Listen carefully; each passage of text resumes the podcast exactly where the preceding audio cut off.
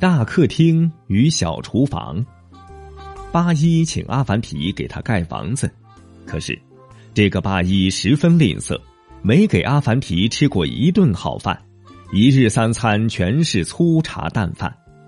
阿凡提给他盖客厅时，故意盖得又宽又大，像个大殿。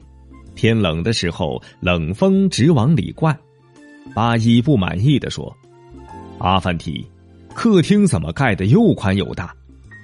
八一老爷，您的厨房太窄太小，我就相对的把客厅盖得又宽又大了。